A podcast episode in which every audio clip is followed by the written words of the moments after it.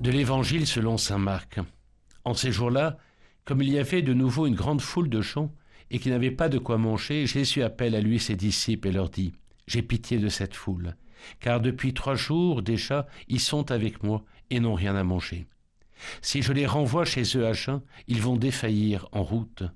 Or quelques-uns d'entre eux sont venus de loin. Ses disciples lui répondirent, Où donc pourra-t-on trouver du pain pour qu'ils en mangent à leur faim dans ce désert? Il leur demanda, Combien de pain avez-vous Ils lui dirent sept. Alors il ordonne à la foule de s'asseoir par terre. Puis prenant les sept pains et rendant grâce, il les rompit, et il les donnait à ses disciples pour que ceux-ci les distribuent. Ils les distribuèrent à la foule. On avait aussi quelques petits poissons. Il les bénit et les fit distribuer aussi. Ils mangèrent à leur faim, et des morceaux qui restaient on ramassa sept corbeilles. Or ils étaient environ quatre mille. Puis Jésus les renvoya.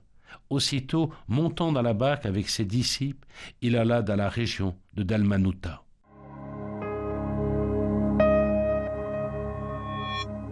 Terminez cette si belle semaine avec Notre-Dame de Lourdes et peut-être le sacrement des malades qui sera prodigué ce week-end aux plus fragiles de nos communautés, mais en même temps par la multiplication des pains et des poissons. Quelle merveille Cela me fait penser finalement à deux traits spirituels de notre regretté Benoît.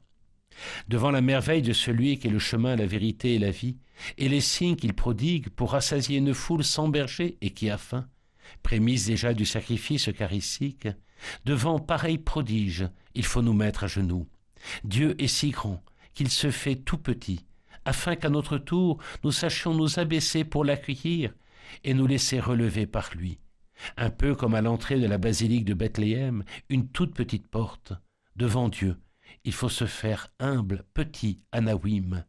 Seule l'humilité peut trouver la vérité, et la vérité est à son tour le fondement de l'amour, dont dépend finalement tout, disait Benoît.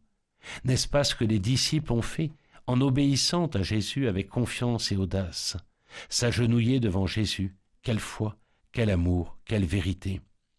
Alors le deuxième trait spirituel apparaît, celui donc de l'amour en vérité. Oser murmurer simplement avec Benoît Jésus, je t'aime, à genoux devant lui. Regardez l'humilité de Dieu et fais-lui l'hommage de ton cœur, chante un très beau cantique, comme au JMJ de Cologne et de Madrid. Cette semaine s'achève. Quel chemin as-tu fait? As-tu couru au tribunal de la miséricorde? T'es-tu rassasié? À la nouvelle multiplication des pains qui est le sacrifice eucharistique qui te sauve et te relève, comme ce monde et l'Église qui en a tant besoin. As-tu pris du temps pour parfaire ta prière quotidienne, fidèle, persévérante? Une sainteté ordinaire, transformant en extraordinaire chaque journée. Ta charité égale-t-elle celle de Jésus et de sa très sainte mère Notre-Dame, qui intercède par ta fidélité à la sainteté quotidienne? Le geste et la parole de notre bien-aimé Benoît enlacent comme deux traits l'humilité et l'amour dans la vérité, esquissés dans cette multiplication des pains. Ils tracent ensemble non pas simplement son portrait spirituel, mais plus encore la foi, qui par humilité s'élève et conduit à l'amour de la vérité. Ils dessinent le visage de celui qui seul peut combler le cœur de l'homme, Jésus, le Fils de Marie. Quelle semaine exceptionnelle pour que ta vie soit sainte. Finalement, c'est chaque jour à refaire. Alors, dans une immense action de grâce, d'être dissident et résistant d'éternité. Yallah, avec Notre-Dame et Benoît. Très bon week-end.